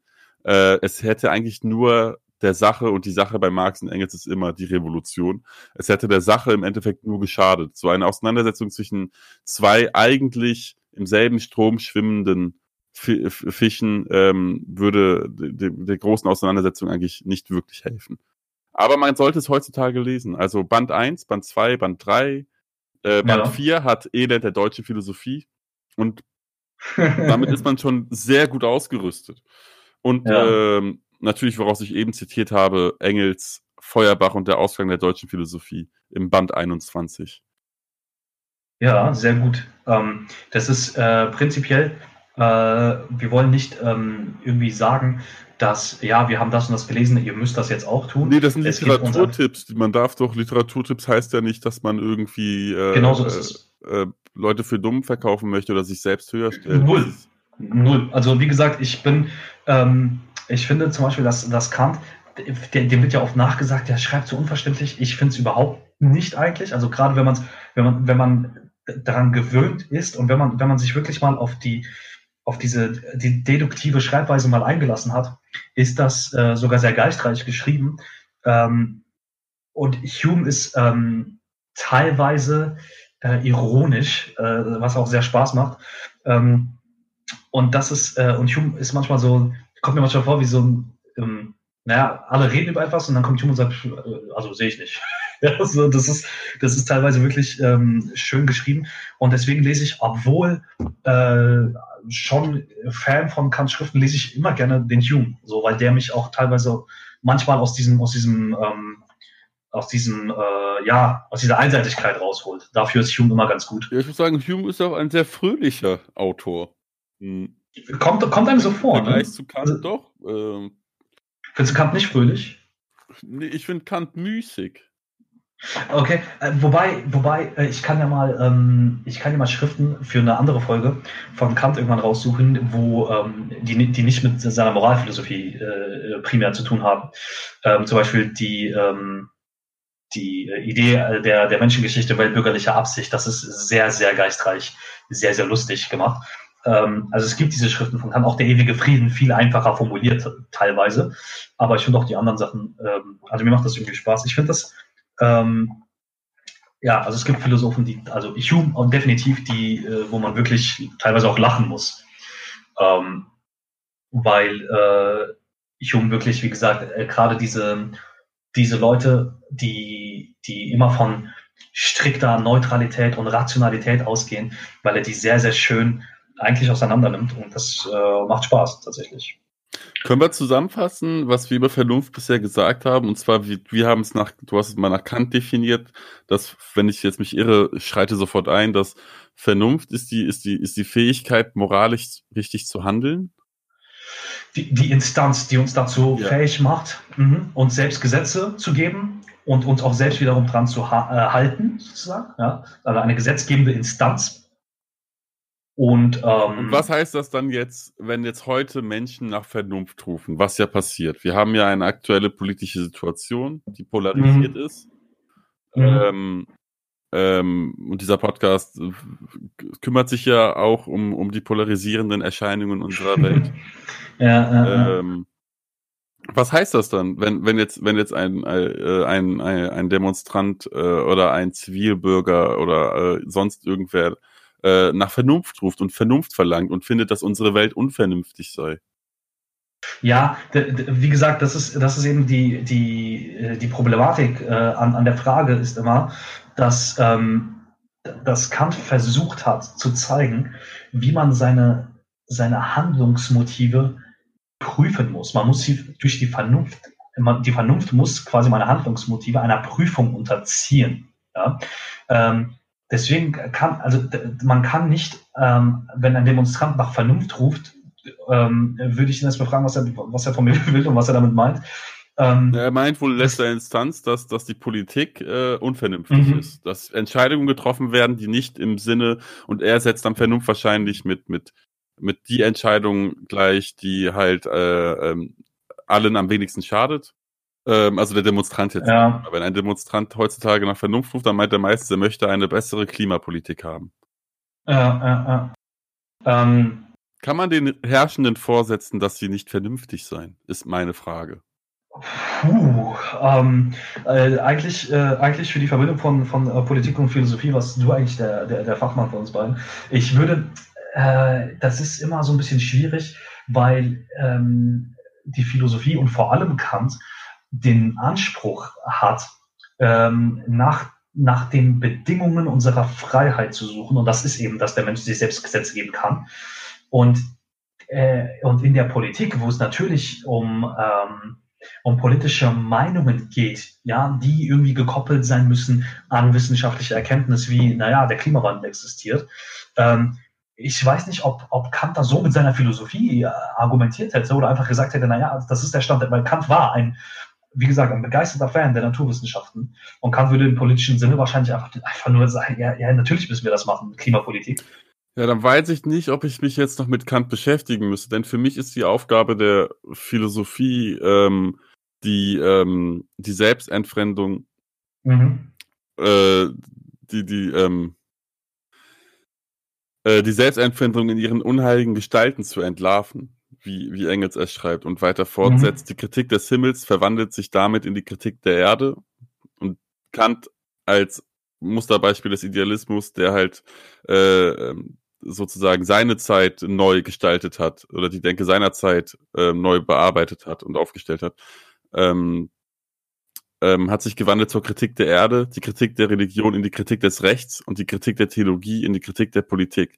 Und Kant, der sich mit, mit Religion und Recht auseinandergesetzt hat, das ist ja schon, das ist jetzt erledigt. Und Next Step für uns Philosophen, was ich denke, äh, ist die Kritik der, der Politik und das ist ja, äh, ähm, also als, als letzte logische Konsequenz. Dann, dann ähm, wir, wir, machen, wir machen zwei Fehler. Wir verlagern ähm, die Aufgabe der Philosophie überhaupt in die Aufgabe von Idealismus und Materialismus.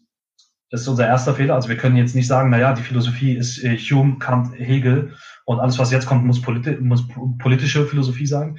Ähm, das ist unser erster Fehler, glaube ich. Und unser zweiter Fehler ist, dass ähm, die Philosophie natürlich eine Aufgabe und eine Verantwortung hat, so wie du sagst, gegenüber ähm, des politischen Handelns, aber nicht nur. Denn wie wir am Anfang der Folge schon gesagt haben, es geht in der Philosophie auch um äh, Wissenschaft, es geht um äh, moralisches Handeln, das nicht notwendigerweise immer politisch ist. Moral ist immer politisch. Jede, jede Klasse hat seine eigene Moral. Das ist doch die Erkenntnis der letzten 150 Jahre. Äh, das mag sein. Für mich. So, ja, ja, das, das, das, das, mag sein, aber hat eigene Moral, heißt ja nicht, dass äh, alle, wirklich alle ausnahmslos nach unterschiedlichen Prinzipien handeln. Also, ne, also, weil du kannst ja nicht sagen, naja, weil wenn du sagst, ähm, jede Klasse hat ihre eigene Moral und eben hast du gesagt, naja, Moral, Recht, äh, Religion ist abgearbeitet und jetzt geht es um ja. Politik.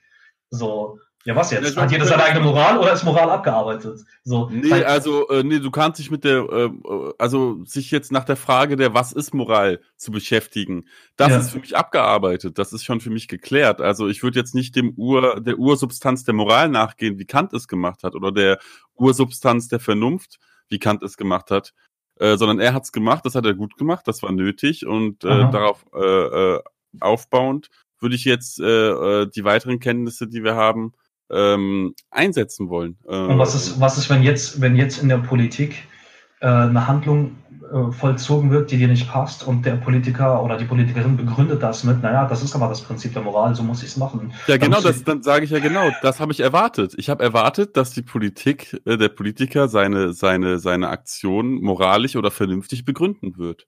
Ja, äh, wenn er das, das nicht kann mit, er ja machen. Äh, und, und wenn er das nicht mit Kant macht, also, also du kannst ja nicht sagen, naja, ähm, Herr Politiker, schau in die, schau in die praktische Vernunft, so läuft das.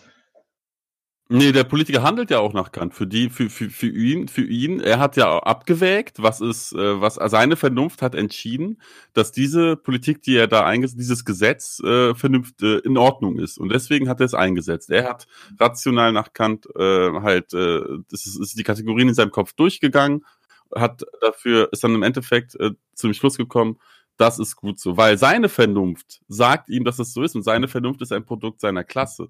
Aber kann äh, ich doch, kann ich doch da, aber kann ich doch da sowohl mit dem Materialismus sagen, äh, Herr Politiker, du entscheidest, was du da gerade entscheidest, ist A, eine Position aus deiner Klasse heraus und B, auch gar nicht mit Kants Prinzipien Moral vereinbar. Geht das nicht beides? Es ist in deinem Kopf falsch und es ist auch in der Praxis falsch?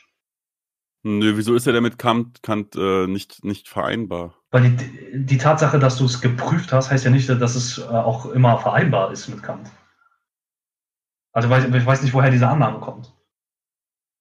Mm, naja, weil wir doch definiert haben, dass die vernünftige Entscheidung die ist, die geprüft ist und die keine Alternative zulässt, als diese eine gute, richtige Entscheidung zu treffen die, die Alternativlosigkeit ist nicht das Prinzip, sondern die Frage ist, ob ich das wollen kann oder ob ich oder, ja, genau. ich, oder ob ich damit zu vielen Leuten schade und, und, und das kann mit Kant auch unvereinbar sein, also eindeutig. Ja, nee, aber, aber, aber was heißt denn zu viel? Es geht ja nicht um numerische Zahlen, sondern für ihn ist es ja so, dass er will es so, also muss es richtig sein. Nee, nee, Kant, Kant ist nicht, ist nicht, für ihn ist es so wie gesagt, man, man muss das hier. Sage ich nicht. Entschuldigung, das wollte ich nicht sagen. Ich meinte den Politiker, der sagt, ich möchte, dass das so, also mein Wille ähm, sagt, dass ich dem so folgen soll. Und äh, meine Abwägungen, ob auf, auf positive und negative Konsequenzen mhm. haben ergeben, dass es positive überwiegt. Ja. Was ich, worauf ich im Endeffekt hinaus. Aber, aber dann, aber das kann ich ja, das kann ich ja mit dem Klassenargument genauso machen. Also er hat gesagt, naja, für meine, warum? Du hast, du hast ja gesagt, ähm, dein Einwand wäre zu sagen, naja, du argumentierst aus der und der Klasse. So. Nee, das ist nicht mein Einwand, das ist einfach die Feststellung. Ich sage, ja, der, der, der argumentiert aus seiner Klasse heraus und basta. Ja, Deswegen, ja, ja Moment, aber wenn das eine Feststellung ist. Ja, aber wenn das eine Feststellung nur ist, ja, der argumentiert ja. aus seiner Klasse, hast du damit doch weniger Kritik an dieser Politik geübt, als wenn jemand sagt, das ist mit Kant, so wie du gesagt hast, nicht vereinbar. Weißt du, also weil die reine Feststellung, dann, das kriegst du mit Kant auch. Nee, ich versuche ja, ich versuche, okay, wir haben uns verwirrt. Ich versuche auf den, auf die, auf den Punkt zu kommen, auf die Basis zu kommen, dass ein Politiker, dass eine Politik, die offensichtlich gesellschaftlich Schaden fügt, zufügt, wie die Klimapolitik, dass sie trotzdem im Sinne von Kants Vernunft sein kann. Das ist, das versuche ich darzustellen. Sie kann fälschlicherweise dadurch rechtfertigt werden, weil Kants Philosophie eine Rechtfertigungsphilosophie ist und keine Handlungsanweisung, was vernünftig ist. Das ist das große Problem. Kant kann, weil es eine formale Prüfung ist, eine Rechtfertigung von etwas, kann jeder seine Handlung rechtfertigen. So, das ist die, das ist die Schwäche daran. Ähm, und der Kapitalist in der Politik rechtfertigt sich. Ja. Und, und, genau, und also sagen wir mal, ja, die, die rechtfertigen das irgendwie. Ja. So, und dann sagst du, naja, ich kann aus Sicht des Materialismus sagen, naja, du argumentierst aber aus die und die, an dieser und dieser Klasse heraus. Genau, ich sage, dass, dass, dass, dass, dass, dass, das universale Verständnis von Vernunft hier nicht greift und dass Vernunft äh, ein, ein, eine, eine, eine ähm, innerhalb der Klassen, äh, also eine, ein, ein, ein Bestandteil der Klassen ist, die halt in jeder Klasse anders, anders sein kann. Und das ist ja das, also das, ich wollte halt im Endeffekt auf, auf einen goldenen Schuss kommen, dass halt äh, Kant, der goldene, ich, ich brauche heute Begriffe, ich, ich ich muss sagen, ich habe die deutsche, also egal, ich will gar nicht drauf eingehen mit deutscher okay. Sprache. Ähm, das, äh, jetzt habe ich es vergessen. Materialismus, Klasse. Äh, nee, nee, ich glaube, wir haben uns auch schon oft wiederholt in dem Bereich. Nee, achso, ja, weil, weil du, also, genau, also meine Frage war quasi, also du stellst dann fest, das, sind, das ist, äh, dieses in jeder Klasse ist das anders, ne? und dementsprechend Deshalb hast du so argumentiert und, und nicht. Ja, genau, das, ich, genau, ich würde auf den Punkt, dass Kant die Gesellschaft außen vor lässt, außen vor gelassen hat. Das kann man nicht widerstreiten. Den kann man doch nicht widerstreiten, das hat er. Er hat sich ja nur mit, mit Grund, Grundsätzlichem sozusagen äh, äh, befasst. Aber, aber, nee, aber, aber. Nee, kannst du so auch nicht sagen. Okay. Aber es, es ging, er, er hat. Mich. Ähm, er, er hat sich, ihm geht es ja um grundlegende Fragen, nur sind die bei Kant eben so grundlegend, dass sie dass sie nicht auf das praktische Handeln abgezielt haben, sondern auf die Prinzipien dessen. Und die Praxis des Politischen widerstrebt natürlich dieser ganzen Philosophie. Da hast du natürlich recht. Es geht aber nicht darum, dass Kant das vernachlässigt hat, sondern dass das. Ähm, es war gar nicht in seinem, in seinem, in seinem Sinne. Ich, das, war im, das, war, das war nicht im Sinne seiner, seiner ja. Prinzipienphilosophie. Definitiv genau. nicht. Genau. Aber, aber das versuche ich ja zu sagen. Ich werfe das dem ja nicht vor. Ich, ich, ich ja, ja. Nur, nicht, weil es mir, genau. Also nicht, weil es mir egal war oder weil er gesagt ja. hat, ich lasse jetzt außen vor, sondern er wollte erstmal die Art und Weise zu denken, ja, verändern, in Anführungszeichen, indem er gezeigt hat, erstens, was kann der Mensch überhaupt denken und erkennen, ja, ähm, ja. und dann, was kann der, unter welchen Prinzipien und Worten kann der Mensch handeln eigentlich? Wie, wie bei tatsächlichen Handlungen, ja, mit denen du mich gerade voll in ins kalte Wasser geworfen hast, mit der, mit der Politik, da kann ich natürlich erstmal nicht dienen als, ähm, als, als äh, Kant-Leser sozusagen. Ähm, was du mit dem Materialismus natürlich konntest. So, das war natürlich, da war sehr schlau von dir, tatsächlich. Ähm, ja, ich hoffe, wir haben die Hörer nicht äh, abgeschreckt. Ja, das war eine krasse Auseinandersetzung. Auf jeden Fall, das, das, ähm, wir geloben äh, Besserung bei der ähm, Struktur des Gesprächs. Also wir, äh, das ist für uns nicht nur erste Folge, sondern auch quasi, äh, lass mal testen, wie es funktioniert. Ähm, wir geloben Besserung bei der Struktur. Das heißt, wir, wir werden versuchen, dass wir das eine Thema im Streitgespräch, wie gerade eben quasi diskutieren und dann zum nächsten und dann zum nächsten. Und dass wir am Ende, dass, dass das wirklich noch ein bisschen deutlicher wird. Weil ähm, heute war das ein oder andere Kreuzverhör dabei ähm, und dann mussten wir wieder zurück zum Hast du dich von mir angegriffen gefühlt? Das wollte ich nicht. Nur, nein, gar nicht. Ich bin okay. mit Streitgespräch meine ich wirklich Streitgespräch im Diskussionssinne. So. Ähm, äh, oh Gott, nein, überhaupt nicht. und ähm, genau. Äh, gab es jetzt von dir noch was? Ähm, ich gehe meine Notizen durch. Ja, ich nehme mich auch gerade und ähm, Nee, ich habe eigentlich mein, mein, mein, mein Standpunkt sehr, sehr häufig, sehr klar formuliert, denke ich. ja. Ich ähm, hoffe, wenn, wenn nicht, soll mich Leute darauf ansprechen. Ja, ist auch so, auch irgendwie, ähm, ich habe ich hab jetzt schon währenddessen ein bisschen hier rausgekramt und so und direkt natürlich zu den Themen, über die du gesprochen hast, direkt schon Sachen rausgekramt. Ne? Das, also man, hat, man kriegt auch immer mehr Lern- und Lesestoff irgendwie dazu. Ähm, ich hoffe, auch wenn du äh, dich mehr in, in, die, in, in der, in der Materialismus-Schiene bewegst, dass ich dich äh, halbwegs ähm, äh, nicht komplett abgeschreckt habe von Kant ähm, oder von nee. Ich hab, nee, nee, ich habe jetzt auch im nächsten, jetzt nächste Woche startet bei mir auch jetzt, ich hoffe, mein letztes Kant-Seminar im Studium. und zwar äh, glücklicherweise passend äh, heißt es die Antinomien äh, in, äh, in, der reinen Vernunft von Kant. Sehr schön. Also genau das, was ich ja hier gerade äh, ähm, ähm ja. woran ich so gestichelt habe. Ja, ja. Ich hoffe, dass sich das lohnt. Ähm, mhm. Ja, also das klingt doch, das klingt auch noch was tatsächlich. Also wir haben auch ähm, im nächsten Semester, ich habe ähm, äh, ich kann leider nur noch auf freiwilliger Basis ähm, Kant-Seminare besuchen, weil ich die logischerweise schon besucht habe. Bist du, bist du durch mit deinen Modulen?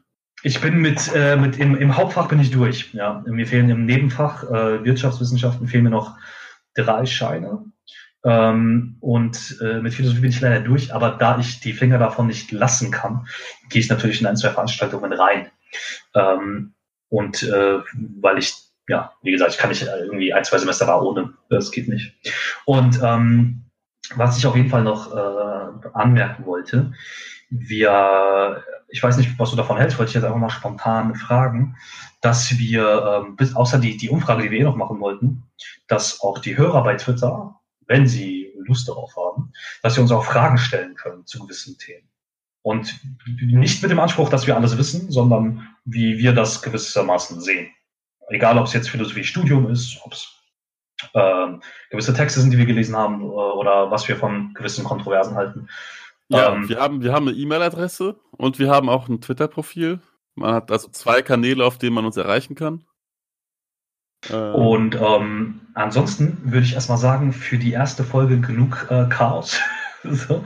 ähm, also es, es, wird nicht, es wird nicht weniger spannend, aber es wird mehr Struktur geben. Also das kann man vielleicht sagen für die nächsten Folgen. Und ähm, ansonsten würde ich sagen, von meiner Seite aus war es das für heute. Hast du noch irgendwas? Ja, ähm, ja, bei der nächsten Folge denke ich, können sich die Leute darauf einstellen, dass es äh, länger äh, ähm, äh, gestritten wird und länger um Philosophie geht, denn jetzt haben wir äh, unsere Einführung in unseren Namen hinter uns. Das wird nicht nochmal wiederholt. Und dann haben wir mehr Zeit beim nächsten Mal, äh, uns doch länger zu streiten. Das äh, wäre super. Und ähm, wir können ja auch, wenn wir uns uneins sind, bei der Themenfindung können wir auch wieder zwei, drei Themen raushauen und dann können wir wieder Twitter abstimmen lassen. Also wir können die, wir können die ruhig ein bisschen mitgestalten lassen, wenn wir uns uneinig sind. Ja, oder Leute schicken uns von selbst einfach irgendwas, was sie gerne hören wollen, als Reaktion auf diese Folge. Mal gucken, was da kommt. Wir sammeln alles. ja, wir haben von einigen wahrscheinlich ähm, zerstört. Nein, Spaß. Ähm, aber gerne, also Themenvorschläge oder könnt ihr, könnt ihr darüber sprechen, könnt ihr darüber sprechen. Äh, und dann bauen wir das als Rubrik einfach ein ne? dass, wir, dass wir dann darauf eingehen. Und ähm, sonst noch was? Nö, ich bin zufrieden. Äh, mein Laptop ist nicht äh, abgeraucht. Äh, ich hatte ein paar Mal die Angst. Ich habe äh, äh, auch gerade als überprüft, ob, ob der noch lebt, aber scheint so zu sein. Ja, ähm, dann würde ich sagen, verabschieden wir uns fürs Erste. Ähm, wir sehen uns und hören uns äh, beim nächsten Mal mit mehr Streit, aber auch mehr Struktur. Und ähm, ja, dann erstmal vielen Dank fürs Reinhören, falls wir schon Hörer haben. Und ähm, dann verabschieden wir uns von Keine Meinung, dem Philosophie-Podcast. Äh, bis in ein, zwei Wochen. Auf Wiedersehen. Auf Wiedersehen. Ciao.